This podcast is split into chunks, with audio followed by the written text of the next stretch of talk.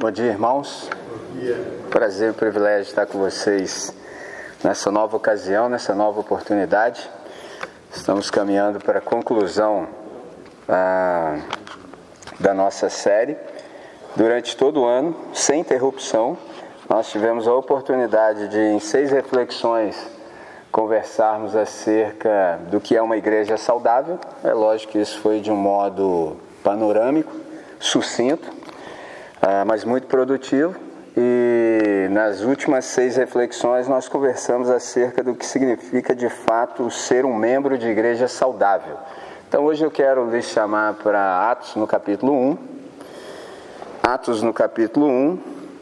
E a pergunta que eu tenho nessa manhã e quero, com a ajuda do próprio Espírito, responder é o que de fato, ou o que na verdade significa ser um discípulo de Jesus de Nazaré.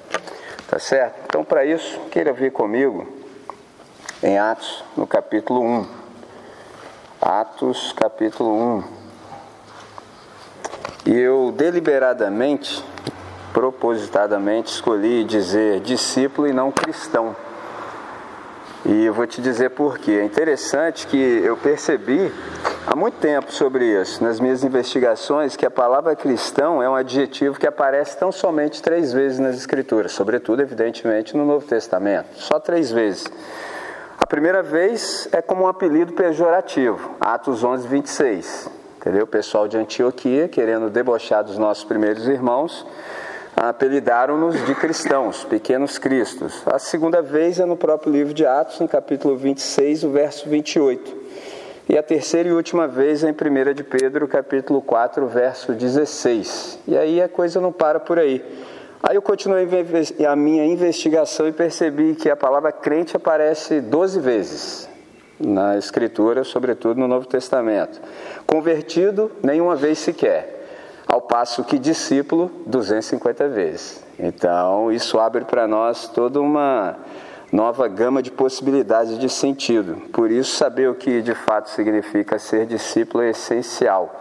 Porque quando a gente define o que é ser discípulo, a gente também define as nossas relações com Cristo. Traduzindo, a gente precisa então viver de modo coerente, ou seja, se nós temos um mestre e nós somos discípulos dele, significa, obviamente, que nós estamos sob disciplina. Aliás, é uma coisa muito difícil para nós brasileiros. Eu digo isso, por exemplo, ah, quando eu vou conversar com seminarista, é um negócio complicado. O pessoal indisciplinado, entendeu? Tudo para eles é difícil. Eu falei, amigo, se você é discípulo de Jesus de Nazaré, indisciplinado desse jeito, você não acha que fica assim, no mínimo, complicado a sua vida? Mas muita paciência, porque a palavra disciplina vem da mesma raiz.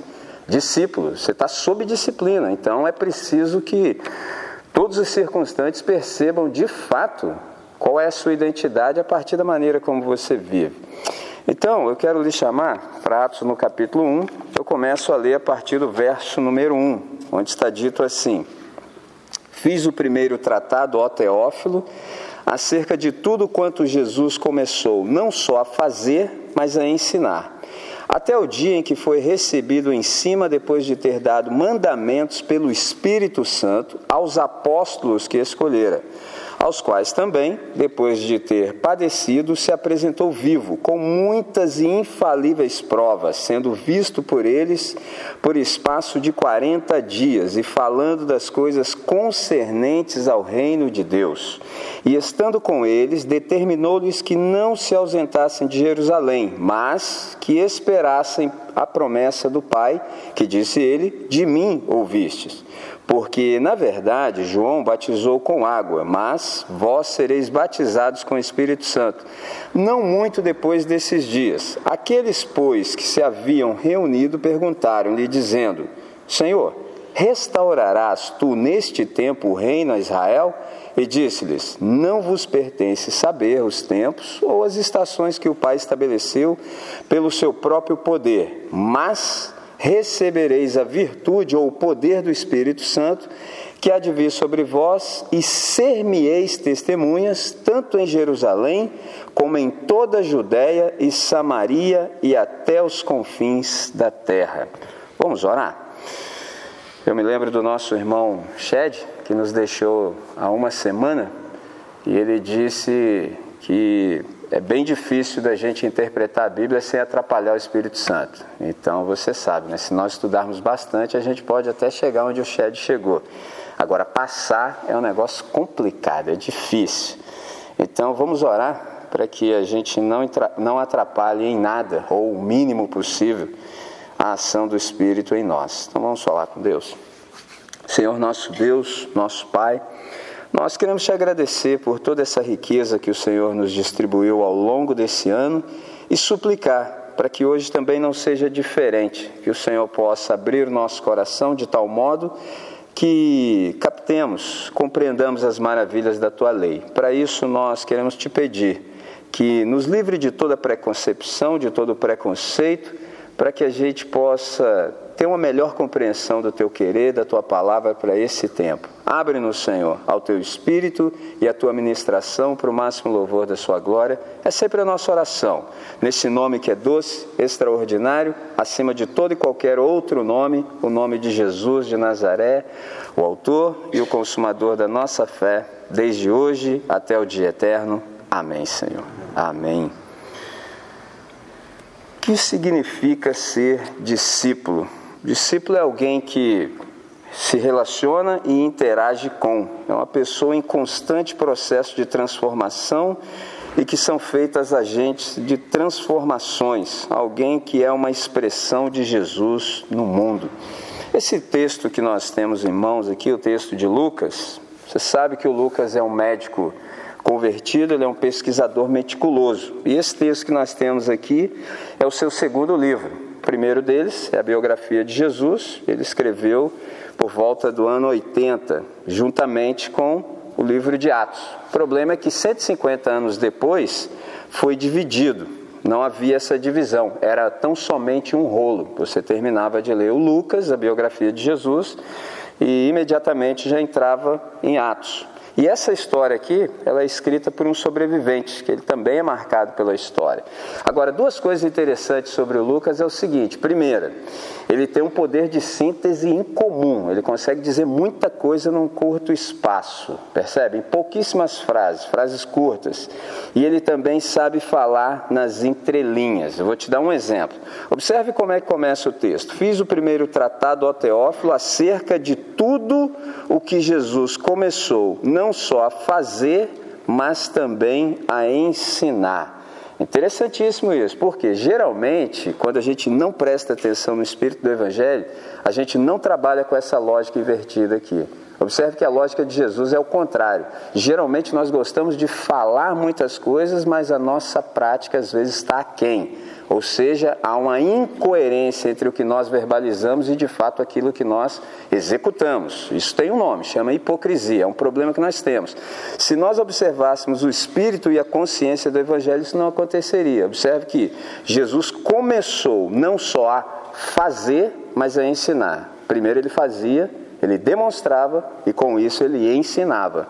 Nós às vezes trabalhamos com outra lógica. A gente quer falar primeiro, mas não tem muito para demonstrar. Isso é um problema gravíssimo. Então, assim como o Evangelho nos fala acerca daquilo que Jesus começou a fazer e a ensinar, assim também o livro de, de Atos fala-nos acerca daquilo que ele continuou a fazer e a ensinar pelo Espírito Santo. Esse é outro detalhe. Observe quanta riqueza o Lucas já nos disse em dois versos. Ele diz assim: Até o dia em que foi recebido em cima, depois de ter dado mandamentos pelo Espírito Santo aos apóstolos que escolhera. Traduzindo, Jesus só fez o que fez não porque ele era Deus, mas porque ele era um ser humano completamente entregue à ação do Espírito Santo. Nem sempre a gente se dá conta disso. Por exemplo, às vezes eu converso com algumas pessoas e o camarada diz assim para mim no espaço que ele tem: Ah, André, mas você tem que levar em conta que Jesus era Deus. O que, que ele está me dizendo? Ele não conta. Eu falei: Não, você está equivocado. Jesus é Deus, mas em estado de kenosis, ou seja, de esvaziamento. Filipenses capítulo 5, verso capítulo 2, verso 5 a 11, ele se esvaziou. Então, para fazer o que ele fez, ele só fez porque o Espírito fez através dele. Por isso ele orava. Por que, que Jesus orava? Estava matando primeiro saudade de casa. Segundo, pai, qual é a agenda do dia? O que nós temos para fazer juntos hoje? Aí o pai dizia: hoje nós temos isso, isso e isso. E fique atento, porque no meio do processo eu posso aparecer e mudar a agenda também. Falei, ah, então aprendi tudo. Percebe? Quando a gente não sabe disso, Deus quer conduzir o processo para lá e nós estamos puxando para o outro lado. Percebe? Jesus não era assim. Quantas vezes Jesus mudou a agenda? Quantas vezes? Vou te dar um exemplo. Lembra do dia da multiplicação dos pães e peixes? O que, que aconteceu naquele dia? Os discípulos voltaram, as duplas, 70 discípulos. João Batista foi assassinado e Jesus soube, após receber a notícia, que ele era o próximo. Imagina como é que ele estava. Então, o que, que ele fez? Separou um momento para eles descansarem. Só que a multidão precedeu no lugar de descanso. Eu não sei vocês, mas se fosse eu, eu falava assim: pessoal, ministrei bastante, hoje não tivemos nem tempo para almoçar. A gente está cansado. Meu primo foi assassinado, próximo da lista sou eu. Então volta semana que vem, faço milagre para geral, entendeu? Curo todo mundo, mas volta semana que vem. Hoje não dá. Eu faria isso, não sei os irmãos. Jesus não, mudou a agenda. Mandou todo mundo sentar, arrumou um problema para os discípulos, porque os discípulos, percebendo o problema, já quiseram se livrar do problema, como a gente faz até hoje. Mestre, fala para todo mundo ir embora. Ó, por quê? Porque a gente tem comida. Agora, dividir a nossa comida com todo mundo, 15 mil não dá. Aí Jesus sabe como é que é, né? Você pode falar o que você quiser com ele, mas senta que a resposta vem. Não digo que vocês os mandem embora, mas dá-lhe voz de comer. Piorou a situação. Aí ele falou: então faz o seguinte, manda sentar todo mundo em grupos de 50 e grupos de 100. E fez o que fez. Você fala: que coisa fantástica. Mudou a agenda por causa da multidão. Para a igreja atender, por exemplo, a cidade, é preciso mudar a agenda. É muito difícil, por exemplo, para a cidade estar aqui agora nesse horário. Não dá. Mas para nós estarmos no horário deles, é possível. Eu sei porque eu vivo isso. É possível. Eu sei onde todo mundo está nessa hora. Mas eles, para estarem aqui, é mais do que um milagre. É uma coisa assim, extraordinária. É difícil. A agenda é outra. Percebe? Jesus faz isso o tempo todo. Por quê? Porque ele percebe as pessoas como ovelhas que não têm pastor. Então ele se compadece, percebe? Só é possível fazer isso sendo dirigido pelo Espírito de Deus. O Lucas disse isso. Percebe como é que ele fala muita coisa num espaço pequeno e também nas entrelinhas? Se nós lermos rápido, a gente nunca percebe isso. Tudo passa muito rápido. Então aqui observe que o verso 3 diz que após a ressurreição, os discípulos de Jesus tiveram mais 40 aulas com ele acerca do reino de Deus. Então imagina que coisa fantástica. Imagine-se convivendo durante 40 dias com alguém que foi ressuscitado, ganhou um corpo que não carrega mais nada da morte, que é o nosso estigma, e que o está instruindo sobre o projeto do nosso Pai para a humanidade. Imagina 40 aulas com Jesus ressurreto. Já foram três anos, agora após a ressurreição, mais 40 dias de aulas intensivas. E num desses dias que ele estava com os seus discípulos, Jesus deu essa ordem aqui, ó: Fiquem em Jerusalém e esperem até que o Pai lhes dê o que prometeu, conforme disse a vocês. Pois, de fato, observe essa parte: João batizou com água, mas daqui a poucos dias vocês serão batizados com o Espírito Santo. Então, os apóstolos que estavam reunidos com Jesus lhe perguntaram: É agora, Senhor, que vai devolver o reino para o povo de Israel? Olha a resposta de Jesus. Não cabe a vocês saber a ocasião ou o dia que o Pai marcou com a sua própria autoridade, mas vocês receberão poder quando o Espírito Santo descer sobre vocês e serão minhas testemunhas em Jerusalém, toda a Judéia e Samaria e até os lugares mais distantes da terra. O que, que Jesus está anunciando aqui? Ele está anunciando que os seus discípulos passarão para um novo patamar de humanidade. Você fala, que patamar é esse? Agora eles serão habitados pelo Espírito Santo. Isso é uma coisa fantástica, porque até então o Espírito Santo não habitava permanentemente em ninguém.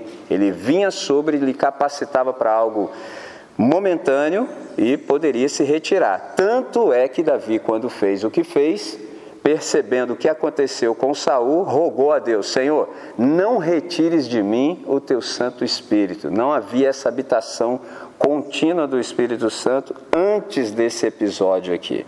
Então Jesus está anunciando exatamente isso, que nós seremos habitados pelo Espírito Santo, ou seja, a terceira pessoa da Trindade que abraçou o planeta em Gênesis 1:2, preparando para o grito de luz, agora envolveria tanto por dentro quanto por fora os alunos do ressurreto. Não só ressuscitaria o nosso espírito humano, como também se uniria a ele. Agora, para isso uma coisa era necessária, o que? A permanência. Eles deveriam ficar em Jerusalém, onde o Pai cumpriria essa promessa. Qual? A de derramar o Espírito Santo sobre toda a humanidade, a começar por eles. Então, esse derramamento do Espírito faria com que nós fôssemos unidos com a Trindade e também entre nós. Isso nos levaria a uma experiência de unidade plenitude e possibilidade que nem mesmo os profetas experimentaram. É algo fantástico. Aí pode ser que alguém perguntasse assim: mas nós devemos esperar quanto tempo? O texto diz assim: esperem até que. Não disse quanto tempo, mas disse até que isso se cumpra. Aí, como os nossos irmãos assim são bem parecidos conosco, eles vacilaram Jesus especificou, disse com toda clareza o que aconteceria, como seria. Agora perceba o vacilo deles que não é diferente do nosso. Nesse contexto aqui de êxtase espiritual e de mudança de padrão da humanidade, ou seja, a humanidade deixaria de ser tida como essa raça rebelde, caída e consumida pelas trevas, para ser tida como a raça habitada pelo próprio Deus. Os discípulos perguntam sobre um poder temporal. Jesus está falando de algo transcendente, eles estão falando daquilo que é temporal. É interessante. O que, que eles queriam saber? Eles queriam saber se agora, plenos do Espírito Santo, eles se tornariam os que, em nome de Israel, tomariam dos romanos o império que julgavam ser de Israel por direito. Aí é lógico que você pergunta assim, André, se eles falaram isso, qual foi a reação de Jesus? Observe o que Jesus disse: O Pai é que determina essa agenda, elas não são para vocês saberem. Traduzindo, se eu estivesse conversando isso com um jovem adolescente, para vocês vocês já entenderam. Para eles eu dizia, diria o seguinte: Jesus disse assim: não interessa, isso não é da conta de vocês. Não interessa, por que você quer saber sobre isso? Isso é coisa do meu pai. Isso é coisa dele. Quando ele quiser fazer, ele faz. Agora, com vocês, isso não compete. O que compete a vocês é fazer o que eu mandei. Vocês precisam ficar aqui. E eles não entenderam, não. Por que, que, eles não entenderam? Porque você sabe que quando Jesus terminou o ministério dele, haviam 500 pessoas que creram. 500, hein? E é Jesus, 500. Nessa convocação, ele falou para quem? Para todos os que creram. Quantos apareceram nessa convocação? 120. A pergunta do meu e seu coração é: André, e os outros 380? Não sei, irmãos. Não sei. Sumiram. 120 foram. Os outros 380? Não sei. Percebe? Quando a gente começa a se dar conta dessas coisas, o nosso coração também começa a entrar no eixo de Deus. A gente já não trabalha mais com essas categorias, por exemplo, de números. Se você trabalhar com isso, você fica louco. Jesus, que é Deus, ao término tinha 500, fez a convocação pós-ressurreição, 380 não apareceram, só 120, percebe? E nós hoje? Não sei. Extraordinário.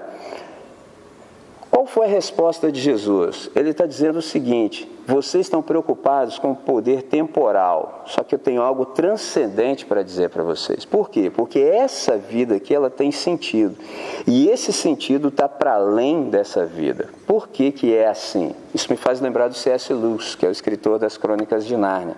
Ele disse o seguinte: tudo que não é eterno é eternamente inútil. Essa foi a resposta de Jesus para eles. Vocês estão se preocupando com coisas que não são eternas. Isso é inútil. Se o meu pai quiser fazer, ele vai fazer, mas isso não está na alçada de vocês. O que lhes compete agora é obedecer e permanecer até que vocês sejam revestidos de poder. Exatamente isso que ele disse. Então ele falou que a partir desse revestimento de poder, nós, os discípulos, ou seja, os seus alunos, aqueles que estão sob disciplina, seríamos suas testemunhas. E ele especificou a abrangência desse testemunho. Ele disse: tanto como e até. O que, que significa isso? É de modo simultâneo, concomitante. Por exemplo, quando essa consciência entre nós, nós não pensamos assim, primeiro nós vamos ganhar o pessoal daqui, depois. Não, é concomitante.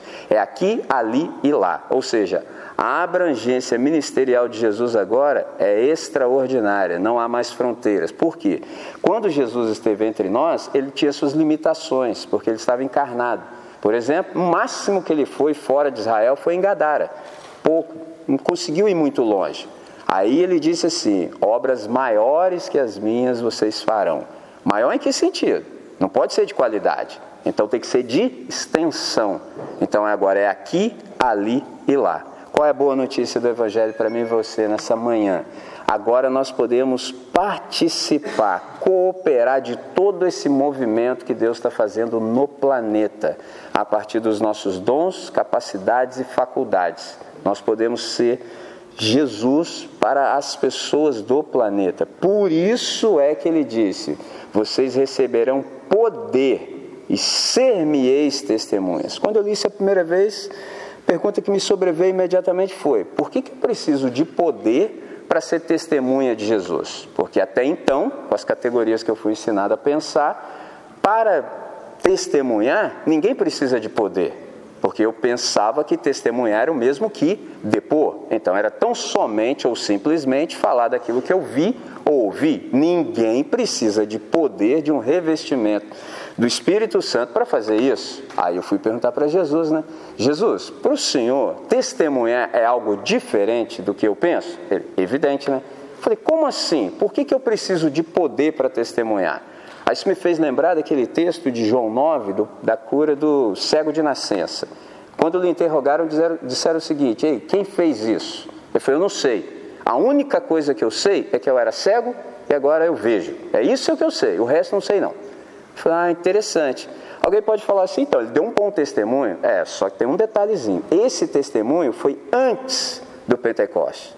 Testemunho na mente de Jesus está tanto para a narração quanto para a demonstração.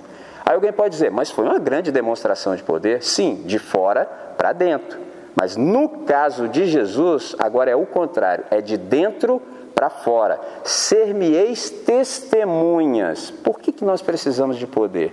Porque nesse caso agora, nós não vamos só verbalizar uma mensagem, nós somos a mensagem. Quando nós verbalizamos, aqueles que nos ouvem diz assim: pode ficar tranquilo, porque eu já vi. Então, testemunhar não é algo que nós fazemos, testemunhar é algo que nós somos. E para ser testemunha de Jesus é impossível sem a ação extraordinária do Espírito Santo. Ou nós somos revestidos de poder ou não é possível. Vou traduzir mais ainda. Encontrar-se comigo e com você é a mesma coisa que se encontrar com Jesus de Nazaré. Se ainda não ficou claro, vou usar um exemplo que provavelmente todos aqui, exceto eu, sabem. Eu sou talvez a única pessoa, sei lá, no planeta, no Brasil, que não, que não tem um cartão de crédito. Não tenho, eu não confio no banco, eu não consegui entender a lógica do banco. Por que, que ele vai cuidar de um dinheiro que nem é meu, que é de Jesus, e eu ainda vou pagar para ele fazer isso? Não consigo entender essa lógica, então não trabalho com isso. Seguinte, quando você vai, usa o seu cartão de crédito, o que, que acontece? Todos os seus dados estão numa CPU, certo? Só que tem um terminal. Quando você passa seu cartão de crédito no terminal, a conexão é direta com a CPU. É a mesma coisa. A mesma coisa se dá com você. Encontrar-se com você é o mesmo que se encontrar com a CPU, que é Jesus. É simples e radical e responsável assim.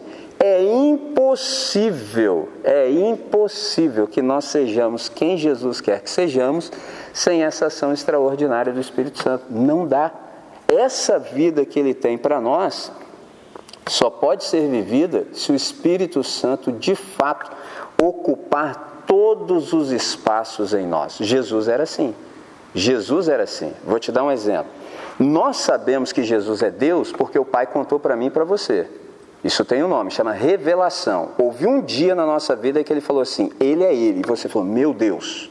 Lembra desse dia? Então, se nós sabemos que Jesus é Deus por revelação, a pergunta é: e como é que os seres angelicais da maldade, ou seja, os demônios, sabiam que Jesus era Deus? se nas trevas não há revelação?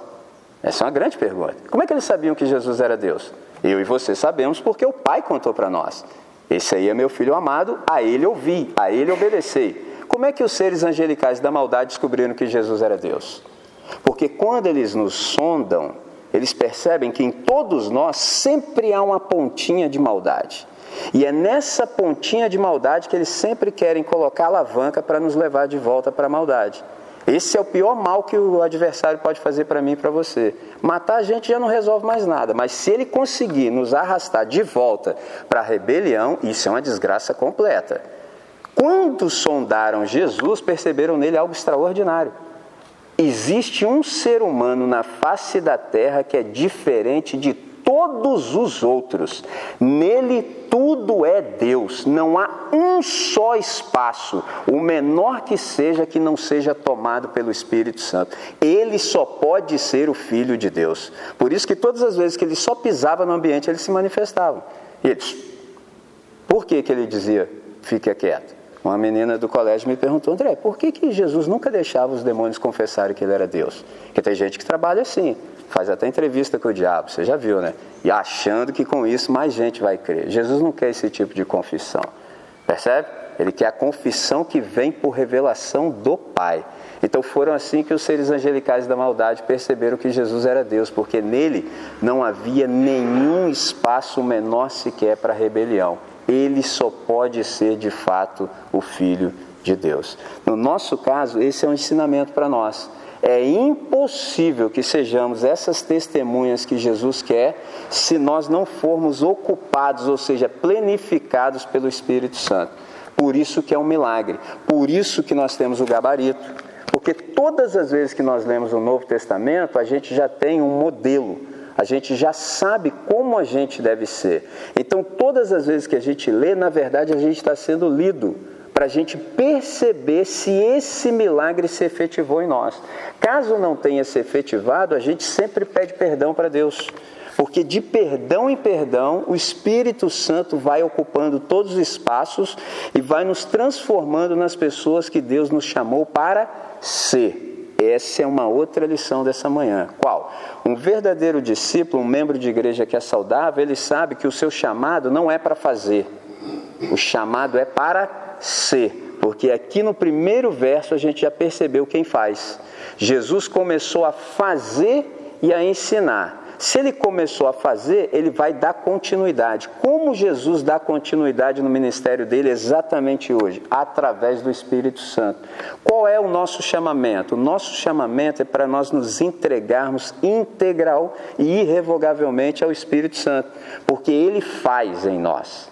Ele faz em nós a despeito de nós e a partir de nós. Traduzindo, Deus está muito mais interessado naquilo que nós somos do que naquilo que nós fazemos. É simples assim. Quando isso entra em nós, uma carga sai do nosso ombro. Deus não nos chamou para fazer nada, Deus nos chamou para ser, porque quem faz é Ele. Quando isso não entra em nós, a gente começa a pensar com categorias pragmáticas, a gente começa assim a se relacionar muito com o número, quer saber de resultado. O resultado que Deus espera de mim e você é Mateus 5,16.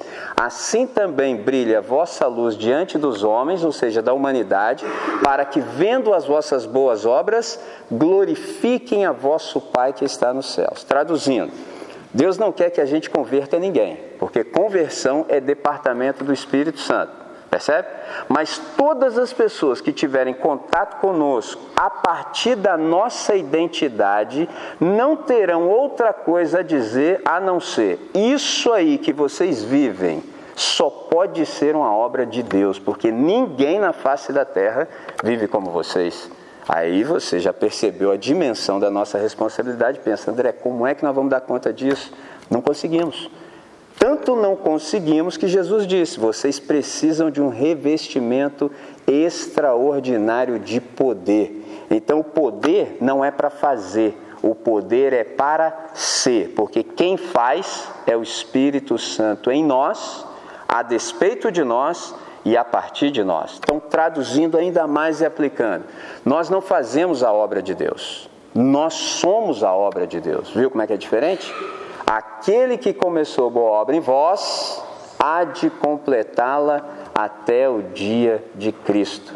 Interessantíssimo isso. Nós somos a obra de Deus. À medida em que os circunstantes olham para nós, eles percebem que dia após dia nós estamos em transformação contínua. Percebe? E quem tem contato mais próximo conosco sabe de fato como nós somos.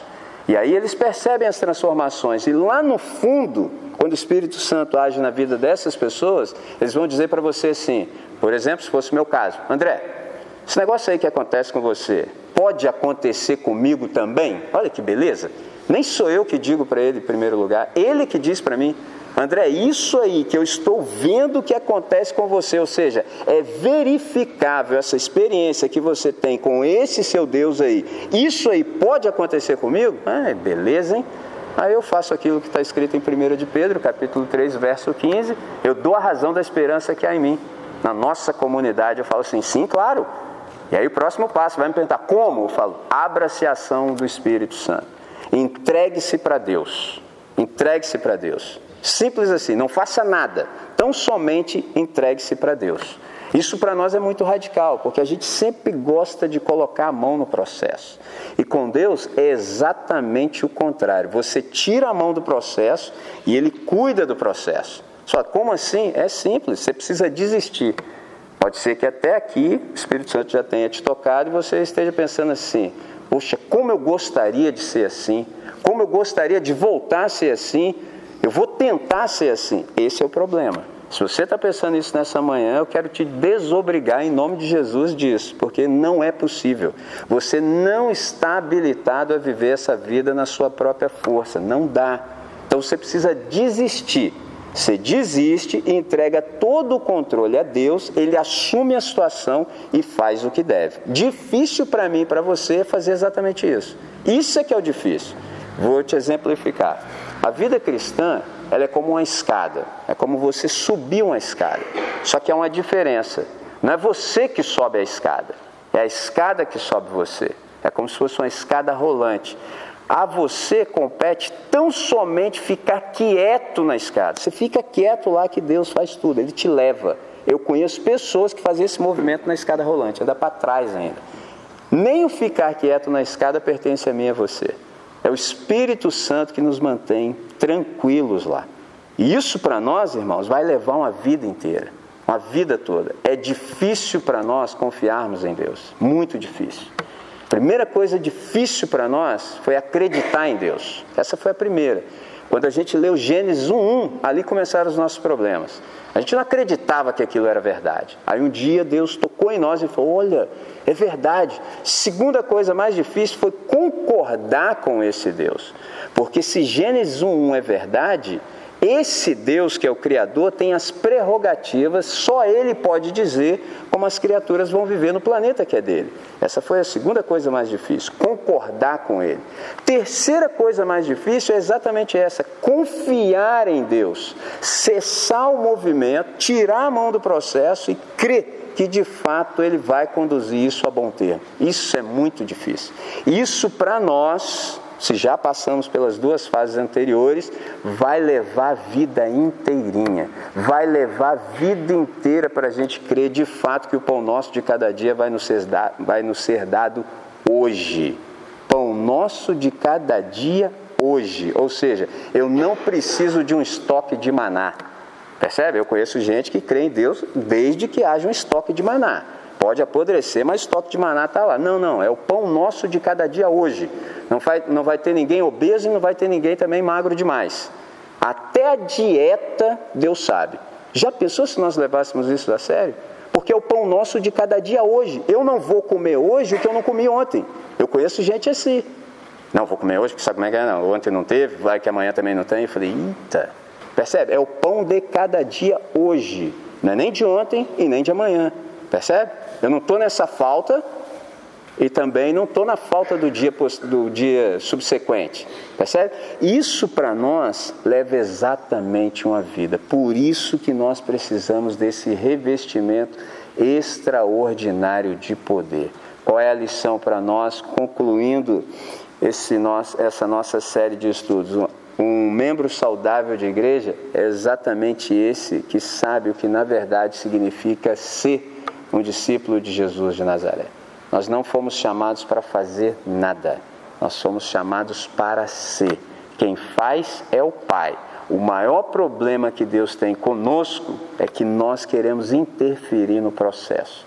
Então ele passa muito mais tempo querendo nos conter do que de fato nos usando como essas testemunhas. Por quê?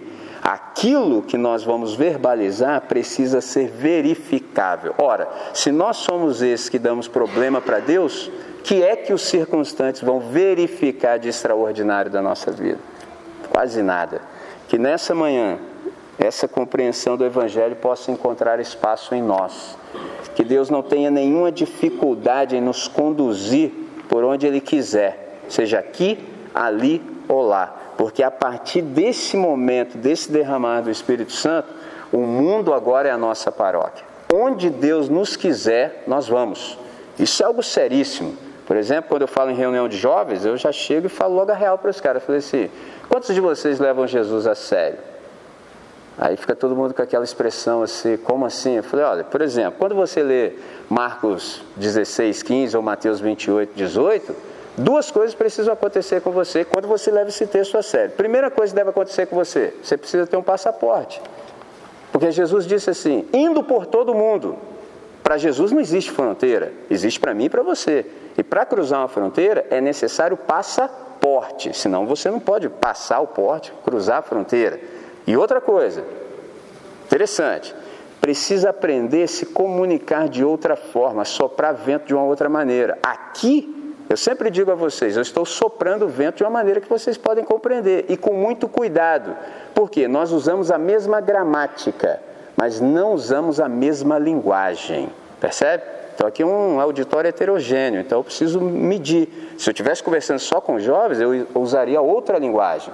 Mas quando eu converso com vocês, eu uso uma outra, porque nós falamos português, mas não significa que nós nos faremos entender. Compreende? Como é que eu vou comunicar a verdade do Evangelho num outro contexto? Por exemplo, quando eu estava no Egito, não conseguia entender nada que os caras falavam, nada. Sabe que é nada? Não conseguia pedir um pão, água, nada, nada, exatamente nada. Por quê? Porque eu não sei falar árabe. Não conseguia. E quando eles falavam inglês, era um inglês interessantíssimo, era um inglês que não existia em nenhuma face, em nenhum lugar do planeta. Não conseguia entender o que os caras falavam em inglês. Então imagina que coisa difícil. É impossível se você não souber essas duas coisas. Se você não tiver um passaporte, se você não souber falar em outra língua, não dá.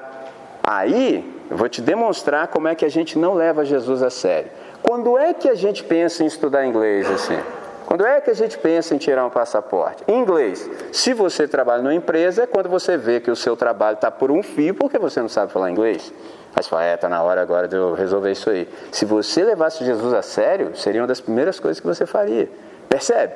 O que, que eu quero dizer para os irmãos? Há uma distância muito grande entre o que a gente lê e o que de fato a gente crê e pratica. Somente o Espírito Santo se potencializar essa palavra para a gente se ligar, ter aquele insight e falar: meu Deus, isso aqui é tudo aplicável. Então, nessa manhã, Espero que Deus possa ter transformado toda essa nossa conversa em palavra dele para o seu coração e que de fato você possa ser quem Deus te chamou para ser, porque você agora, matriculado na escola do Espírito Santo, é um ser de transformações infindáveis. Infindáveis. Todo dia você acorda para ser transformado para se arrepender, porque de glória em glória Deus vai te transformando na pessoa que Ele te chamou para ser.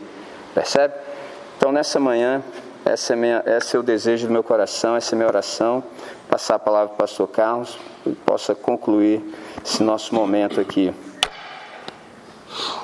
Ao ouvir o pastor André, tanta coisa a gente está aprendendo nessa manhã, né? Mas eu pensei o seguinte, pastor é, nós somos chamados para ser, né? E quando a gente não entende isso, a gente quer fazer. E quando a gente vai para esse lugar de querer fazer, consequentemente a gente acaba gastando muita energia, Verdade. a gente faz muita força. E eu não sei se vocês já perceberam que quem é, é. Não precisa dizer que é. Simplesmente é. Não tem força. Não faz força. Agora, quando a gente não é, A gente faz uma força tremenda para dizer que é. E como é que eu digo que eu sou quem eu não sou? Fazendo.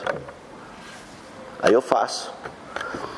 E eu fico pensando o seguinte, irmãos, nesse processo entre ser e fazer, tem muita gente fazendo tanta força que acaba prejudicando o progresso do Evangelho. Prejudica porque fere pessoas, prejudica porque ensina errado, prejudica porque faz errado. Quando Jesus chamou para a gente ser. Então, que nessa manhã sejamos, simplesmente, não façamos força, sejamos porque a obra, como foi muito bem colocada, é Ele quem realiza. Eu só preciso estar à disposição. Que Deus nos ajude, que Deus nos abençoe, porque é assim que o Evangelho avança. Né? Senhor nosso Deus, obrigado, Pai, porque Tu nos chamaste, ó Deus, para sermos discípulos do Senhor. E é verdade, Senhor, que muitas vezes gastamos muita força fazendo coisas que o Senhor não nos mandou fazer. Mas nesta manhã, diante do que temos podido ouvir e aprender da tua palavra, nos ajude, Senhor, porque nós queremos, de fato, aos teus olhos, sermos conhecidos como aqueles que são. E assim, ó Deus, através desta nossa postura, o Senhor há de fazer, há de realizar a sua própria obra. Ó Deus, nos ajude, pois, a sermos discípulos do Senhor. Muito obrigado, Pai. Continue nos dirigindo ao longo de todo este dia, ao longo de toda a nossa caminhada sobre esta terra, pois oramos em nome de Jesus. Amém. Amém.